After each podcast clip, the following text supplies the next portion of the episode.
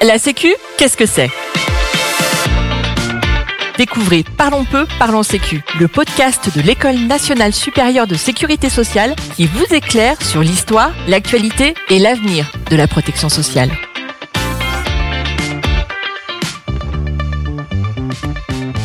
Bonjour à tous, aujourd'hui euh, un podcast autour de la question de la soutenabilité de la sécurité sociale.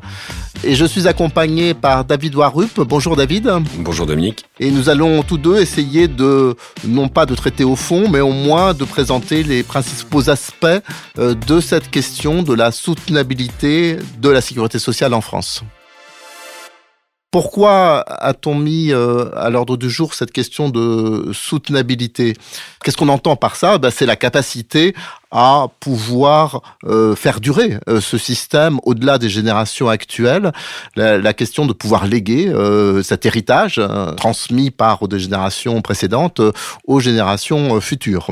Et on va beaucoup parler aujourd'hui de la soutenabilité financière, même si il n'y a pas que cette forme de soutenabilité, certainement. Et notamment, j'avais évoqué dans, un précédent podcast la question de la soutenabilité démocratique.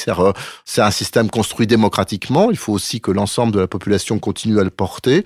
Il faut aussi que ce système soit euh, conciliable avec les autres enjeux d'une société. Par exemple, un, enjeu euh, évident, c'est sa compatibilité avec le sujet de la transition écologique hein, et comment on arrive à penser euh, tout à la fois une société de transition écologique et une société sécurité sociale. Au-delà de ça, il faut dire que cette question de soutenabilité euh, est très euh, présente dans la réflexion sur les politiques de sécurité sociale pour deux raisons. La première, c'est l'importance même de la sécurité sociale dans les finances publiques de la France.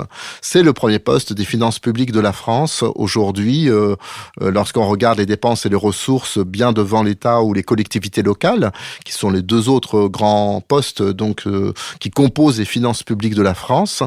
Et aujourd'hui, avec donc 700 milliards d'euros de dépenses et un peu moins de recettes, puisqu'il y a un tout petit peu de déficit, on y reviendra, eh bien, euh, c'est de loin le premier poste de dépenses et de recettes publiques. Comment on caractérise des recettes publiques et des dépenses publiques? C'est des ressources euh, qui viennent de prélèvements obligatoires, c'est-à-dire qui ne sont pas consentis délibérément par euh, les concitoyens, mais qui sont décidés par les représentants de la nation à travers les lois, les décrets, et ce sont notamment des cotisations, mais aussi la CSG, la contribution sociale généralisée, du côté de la sécurité sociale. C'est l'ensemble de ces éléments qui forment des contributions publiques et des dépenses publiques, des dépenses qui sont donc à la charge de la sécurité sociale, qui est l'administration publique, euh, même si euh, les euh, agents de la sécurité sociale ne sont pas des fonctionnaires, hein, ce sont des, des, agents de droit privé, mais c'est considéré comme des administrations publiques parce qu'elles sont en situation de monopole et disposent de ressources publiques et sont gérées par des personnes qui sont nommées par l'État. Et ces finances publiques de la France, eh bien, elles vont pas si bien que ça. Et donc, euh, on ne peut pas considérer aujourd'hui le sujet des finances publiques de la France sans regarder le sujet des finances sociales, qui, comme je l'évoquais, forment plus euh, à peu près la moitié de, de, ces dépenses publiques. Mais le second élément, c'est l'élément qui est lié à la philosophie de la sécurité sociale même. Et donc la question de la soutenabilité, c'est évidemment un sujet de solidarité vis-à-vis des générations futures. Est-ce que ce système que, conçu pour nos générations, nous sommes capables de le transmettre aux générations futures et dans un état de fonctionnement tel qu'ils pourront aussi en bénéficier pour euh, l'ensemble de leur vie, pour leur vie de famille, pour leurs soins, pour leur retraite? Est-ce que euh, nous sommes capables de transmettre ce système? On voit bien que c'est euh, la philosophie même de la sécurité sociale qui est en jeu, notamment par exemple dans le système de retraite, qui est un système de retraite en France de ce qu'on appelle par répartition, c'est-à-dire que les cotisations des actifs d'aujourd'hui servent à payer les pensions de ceux qui ont précédemment travaillé et acquis des droits au fur et à mesure de leur travail avec leurs propres cotisations. Et donc, les cotisations versées par les actifs d'aujourd'hui sont immédiatement redistribuées en pension, ce qui veut dire qu'ils ne sont pas mis de côté pour leur propre future retraite, comme ça serait dans un système qu'on appelle système de capitalisation, mais on va inscrire sur leur compte retraite des droits, mais des droits qui seront honorés par les générations futures qui elles-mêmes vont euh, travailler et vont euh, donc à un moment donné cotiser et payer les pensions des actifs d'aujourd'hui. Donc c'est un système de solidarité intergénérationnelle. Et donc la question de la soutenabilité, euh, c'est vraiment la question de la capacité de transmettre ce système aux générations futures. Et je dirais simplement, euh, avant de passer à, la parole à David, je voudrais dire que la philosophie du système, eh ben c'est, elle est très proche finalement du sujet justement de transition écologique que j'évoquais tout à l'heure. C'est-à-dire que nous avons des ressources qui sont limitées et est-ce que nous épuisons ces ressources ou nous sommes capables de fonder une société qui garantit la transmission de ces ressources aussi aux générations futures? Et je pense que la philosophie de la sécurité sociale et de la transition écologique finalement sont très proches l'une de l'autre. Mais maintenant, je pense qu'il faut euh, qu'on évoque justement euh, comment se pose la question de la soutenabilité aujourd'hui. Et je passe la parole à David. Merci Dominique. Alors évidemment, euh, effectivement, la, soutenabilité est une question fondamentale pour la sécurité sociale, mais plus globalement pour l'ensemble des finances publiques, on retrouve ce type d'enjeux et notamment de contraintes euh, financières. Euh, dans le domaine de la sécurité sociale, cette question est, peut-être encore plus prégnante, notamment parce que euh, la sécurité sociale, comme vous l'avez évoqué, regroupe dans un précédent podcast, hein, regroupe un certain nombre de, de dépenses qui sont très liées avec le vieillissement et qu'on est en, plein dans une phase de vieillissement de la population. alors pour illustrer un petit peu le propos, imaginons une, une situation théorique où on, se, on est à l'équilibre des finances, euh, des finances sociales, c'est-à-dire que les recettes permettent de financer l'ensemble des dépenses de la sécurité sociale. Petite parenthèse, c'était c'était la situation en 2019, juste avant le, la, la pandémie euh, qu'on a connue. Donc c'est pas complètement euh, irréaliste de se mettre dans cette situation. La soutenabilité, ça, ça veut dire la capacité pour la collectivité d'avoir une dynamique des recettes qui miroite la dynamique des dépenses.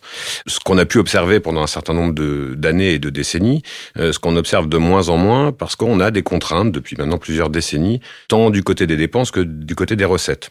Alors sur les dépenses, on peut rappeler que l'essentiel des dépenses de sécurité sociale sont des dépenses liées soit euh, aux pensions de retraite, soit aux dépenses de soins et à l'assurance maladie.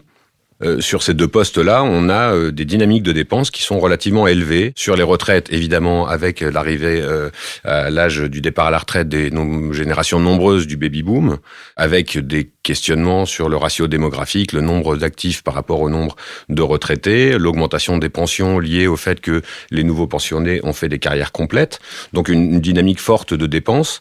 Du côté de l'assurance maladie, on a là aussi un enjeu lié au vieillissement, hein, puisque les dépenses de santé augmente avec l'âge, et donc quand la population vieillit, la dynamique des dépenses croît euh, d'autant plus vite, mais euh, aussi parce qu'on a euh, des exigences sociales de plus en plus importantes, du progrès technologique à l'hôpital et dans le système de soins, des molécules innovantes, des maladies chroniques, et on a même parfois des pandémies qui viennent contribuer à une explosion peut-être ponctuelle des dépenses. Sur les autres euh, domaines qui sont plus petits, euh, que ce soit l'assurance chômage, la dépendance, on a aussi des dynamiques de dépenses relativement élevées. Du côté des recettes, en revanche, la dynamique euh, elle est un peu plus faible que ce qu'on a pu observer sur les décennies passées. Comme on est dans une situation où on a déjà des taux de prélèvement obligatoires relativement élevés, on est depuis 30 ou 40 ans dans une situation d'économie ouverte dans laquelle l'enjeu des prélèvements obligatoires euh, revêt une importance fondamentale, plus euh, une politique d'exonération et d'allègement généraux de cotisation pour les employeurs qui est destinée justement depuis plusieurs décennies à augmenter la compétitivité de l'économie française. Et on voit bien qu'on a un effet de dynamique des dépenses d'un côté et de ralentissement de la dynamique dynamique des recettes de l'autre, qui crée un vrai problème de soutenabilité des finances sociales, d'autant plus quand on pense euh, au sujet qu'on évoquera tout à l'heure de la dette. Alors aucun de ces problèmes n'est euh, impossible à résoudre, mais aucune des solutions envisageables n'est euh, parfaitement simple. Merci David. Alors peut-être maintenant on peut se poser la question de comment est pilotée cette soutenabilité en France. C'est quoi le système de gouvernance de la sécurité sociale qui est aujourd'hui présent dans nos institutions? Alors la première chose importante à, rappeler, c'est la notion d'équilibre par branche de la sécurité sociale. Je rappelle que donc il y a plusieurs branches de la sécurité sociale maladie, vieillesse, accident du travail, famille et maintenant autonomie. Eh bien, la première idée, c'est que chaque branche est censée euh, s'équilibrer. C'est-à-dire qu'elle a des ressources égales à ses dépenses. Et donc des ressources affectées. C'est un système où on a des ressources affectées, des cotisations ou d'autres formes de euh, prélèvements à des dépenses et on regarde cet équilibre. On a créé en 1979 en France euh, une institution qu'on appelle la Commission des comptes et qui euh, faisait le point en toute transparence euh, devant les Français de cette situation donc d'équilibre de chacune des branches de la sécurité sociale. Mais ensuite, on a souhaité aller plus loin dans le pilotage parce que ça, la Commission des comptes, elle ne faisait finalement que, que faire l'état des lieux et on a souhaité donner au Parlement la possibilité de piloter cette soutenabilité à travers une loi financière qu'on appelle la loi de financement de la sécurité sociale, qui a été introduite en France par une réforme de la Constitution en 1995. Et maintenant, donc en France, on a deux lois financières importantes de finances publiques, la loi euh, de finances de l'État d'un côté et la loi de financement de la sécurité sociale. C'est une situation assez originale hein. par rapport à d'autres pays. Euh, euh, la France est un des seuls pays au monde à avoir cette construction des finances publiques avec deux entités, deux moments différents. Et on a, nous avons souhaité ça, et je dois dire d'ailleurs, euh, moi notamment, euh, lorsque j'exerçais des fonctions à la direction de la sécurité sociale, j'ai poussé vers ça pour maintenir un débat démocratique et une identité forte du sujet sécurité sociale dans le débat public euh, en France. Donc on a cette loi de financement de la sécurité sociale qui est une loi annuelle et chaque année le Parlement vote des objectifs de dépenses et euh, des euh, montants de recettes. Alors je parle d'objectifs de dépenses, c'est une notion euh, différente de ce qui existe en loi de finances de l'État, c'est-à-dire que le Parlement ne vote pas un niveau de dépenses limitative, ce qui est le cas lorsqu'il vote des dépenses du côté du budget de l'État. Et ça, c'est important par rapport à la philosophie de la sécurité sociale, parce que la sécurité sociale, c'est quoi? C'est une série de droits objectifs ouverts aux personnes et par exemple des droits à être remboursé si je vais chez les médecins ou à être remboursé de médicaments si j'ai une ordonnance euh, donc du médecin euh, sur euh, pour ces médicaments. Et donc par définition, on ne peut pas encadrer ces droits dans une enveloppe prédéterminée en disant à un moment donné ah stop vos droits ne marchent plus parce que l'enveloppe elle a été dépassée. C'est pour ça qu'on parle de, de objectif de dépenses et non pas de dépenses limitatives. C'est une notion très importante dans la construction euh, des équilibres de recettes-dépenses. Mais pour autant, il faut évidemment essayer de respecter ces objectifs et c'est tout l'objectif des politiques de soutenabilité. Alors ensuite, il y aurait beaucoup à dire sur l'efficacité et les limites de ces politiques de soutenabilité. En France aujourd'hui, mais ce qui sans doute caractérise euh, les choses, et on y reviendra peut-être tout à l'heure, c'est vraiment la notion d'annualité. C'est-à-dire que on regarde beaucoup les éléments dans l'année qui vient. Il faut dire que la France est dans une situation pas extraordinaire vis-à-vis des objectifs européens en termes de finances publiques, donc elle doit rendre des comptes à l'Europe par rapport aux objectifs qui sont fixés à l'ensemble des membres de l'Union européenne et notamment euh, de ceux qui ont adopté l'euro. Et donc elle doit rendre compte chaque année. Donc euh, on a une force de l'annualité qui est très très forte qui a des avantages, mais sans doute aussi des inconvénients, parce qu'on y reviendra euh, sur un nombre de stratégies, et notamment des stratégies euh, de santé. Eh bien, les bonnes stratégies sont sans doute des stratégies dans la durée, et notamment un grand reproche qui est fait au système de l'assurance maladie de soins en France, c'est non pas son efficacité, qui globalement est, bonne, même si on commence à avoir des problèmes d'accès aux soins et, des problèmes d'attractivité des métiers, j'y reviendrai aussi sans doute, mais le sujet c'est que c'est très sur la réparation et très peu sur la prévention, par exemple, alors que euh, dans la durée, évidemment, euh, il serait plus efficace, euh, y compris pour les finances publiques, d'avoir une stratégie de prévention beaucoup plus forte. Donc voilà un peu sur le cadre de la soutenabilité en France, l'importance de cette loi de financement, mais très pilotée par la question de l'annualité et de résultats un peu immédiats. Où en sommes-nous Et je vais redonner la parole à David pour savoir un peu plus précisément aujourd'hui qu'est-ce qu'on peut dire de euh, cette situation de la France en termes de soutenabilité de la sécurité sociale. Alors la situation actuelle, Dominique, euh, ça dépend ce qu'on appelle par actuel. Euh, il y a encore à peine un an, on espérait être en train de sortir de euh, la pandémie du Covid, mais on n'était pas complètement certain. Avec le recul et d'autres épisodes majeurs, on peut dire qu'on en est sorti, mais c'est vrai que les années 2020, 21 et encore 22 ont été marquées par le, les impacts de cette pandémie. Si on revient un tout petit peu juste avant cette pandémie, la question de la soutenabilité était en passe peut-être d'être résolu, puisqu'en 2018 et 2019, la sécurité sociale avait retrouvé l'équilibre. Il y avait des déficits d'à peu près un milliard, un milliard et demi d'euros en 2018-2019, c'est-à-dire sur un, ensemble de 600 milliards ou 700 milliards de dépenses, euh, l'équilibre. Je reviens un petit peu sur cette euh, phase juste avant la pandémie parce que c'est un phénomène remarquable. Euh, on avait connu euh, un déficit record de la sécurité sociale au lendemain de la crise financière de 2008-2009, avec un, un, déficit qui avait atteint presque 30 milliards d'euros en 2010. Et on a mis 9 ans, certes, 8-9 ans, pour revenir à peu près à l'équilibre. mais cette, ce retour à l'équilibre ne s'est pas fait spontanément en claquant des doigts ou simplement en attendant que ça se passe. Euh, ça s'est fait en utilisant euh, divers euh, moyens sur l'ensemble des branches, à la fois avec des mesures d'économie en dépenses, des mesures d'augmentation des recettes par différents prélèvements. Et donc ça prouve que la sécurité sociale est capable de revenir de déficits importants et de se replacer à l'équilibre.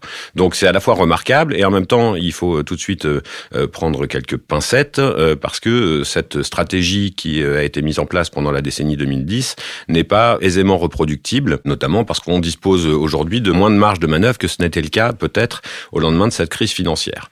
Quoi qu'il en soit, après cet équilibre de 2018-2019, la pandémie est intervenue. Il s'est agi d'une crise euh, totalement euh, extraordinaire euh, pour l'ensemble des, des Français et du monde, mais aussi de par son impact sur les comptes publics et sur les comptes sociaux. C'était une crise extraordinaire et également révélatrice d'un certain nombre de problèmes qui préexistaient euh, mais qui ont éclaté au grand jour.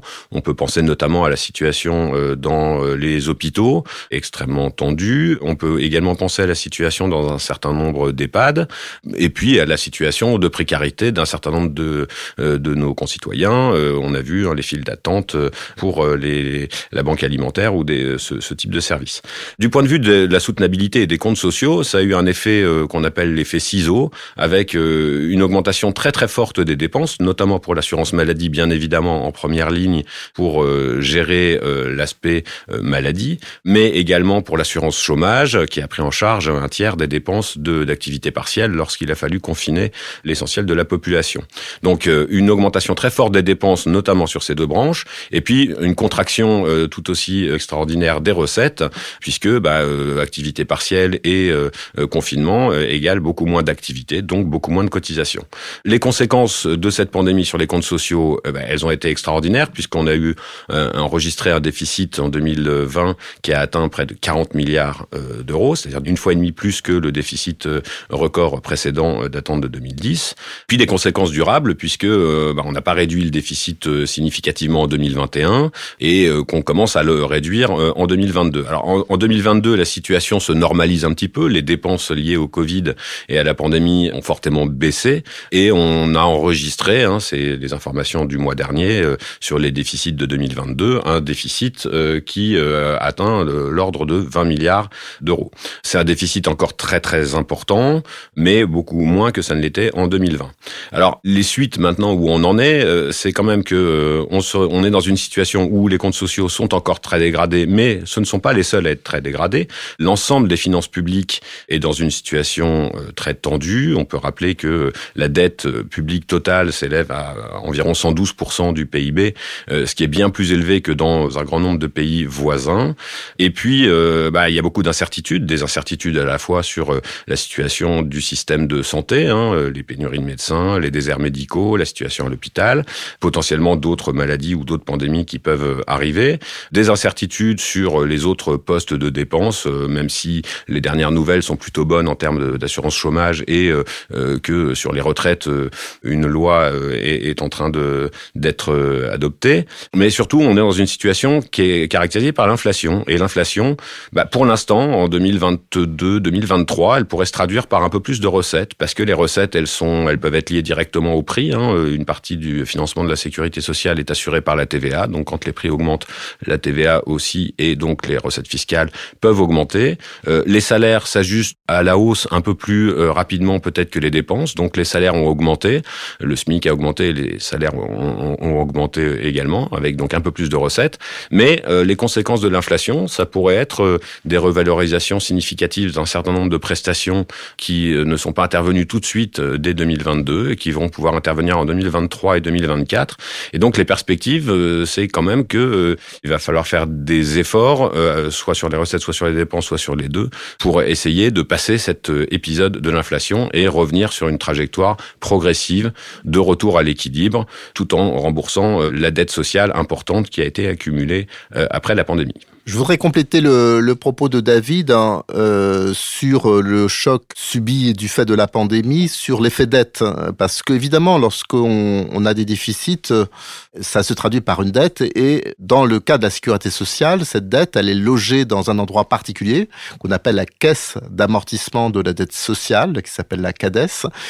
Et ça veut dire que euh, on finance le, les intérêts et surtout le remboursement de cette dette sociale à travers euh, des financements dédiés. Notamment, il y a une contribution de remboursement de la dette sociale, la CRDS, mais aussi euh, il y a une partie de la CSG qui va vers cela. Ça veut dire que chaque année, euh, donc, on dépense 17 à 18 milliards d'euros pour euh, financer euh, finalement le remboursement de la dette accumulée à travers les déficits passés. Et euh, on espérait avant la pandémie que cette dette sociale, grâce à ces euh, remboursements, elle pourrait s'éteindre en 2024. C'est un peu euh, voilà notre objectif et on pensait que c'était crédible. Et moi, j'avais à ce moment-là été désigné pour faire un rapport sur l'autonomie et j'imaginais qu'une partie de les sommes ainsi libérées du paiement de la dette sociale, on pouvait les mettre sur le sujet de l'autonomie. Et on voit bien là que lorsqu'on a une dette importante, eh ben ça mobilise des ressources qu'on peut pas utiliser pour autre chose. Et, justement, la pandémie nous a complètement euh, rappelé ça, puisque eh ben nouveau déficit, donc accroissement de la dette sociale, et donc finalement le remboursement de la dette sociale qui devait se terminer en 2024, maintenant c'est plutôt 2033. Et donc c'est-à-dire qu'on n'a pas de ressources mobilisables pour l'autonomie ou pour autre chose entre 2024 2024 et 2033.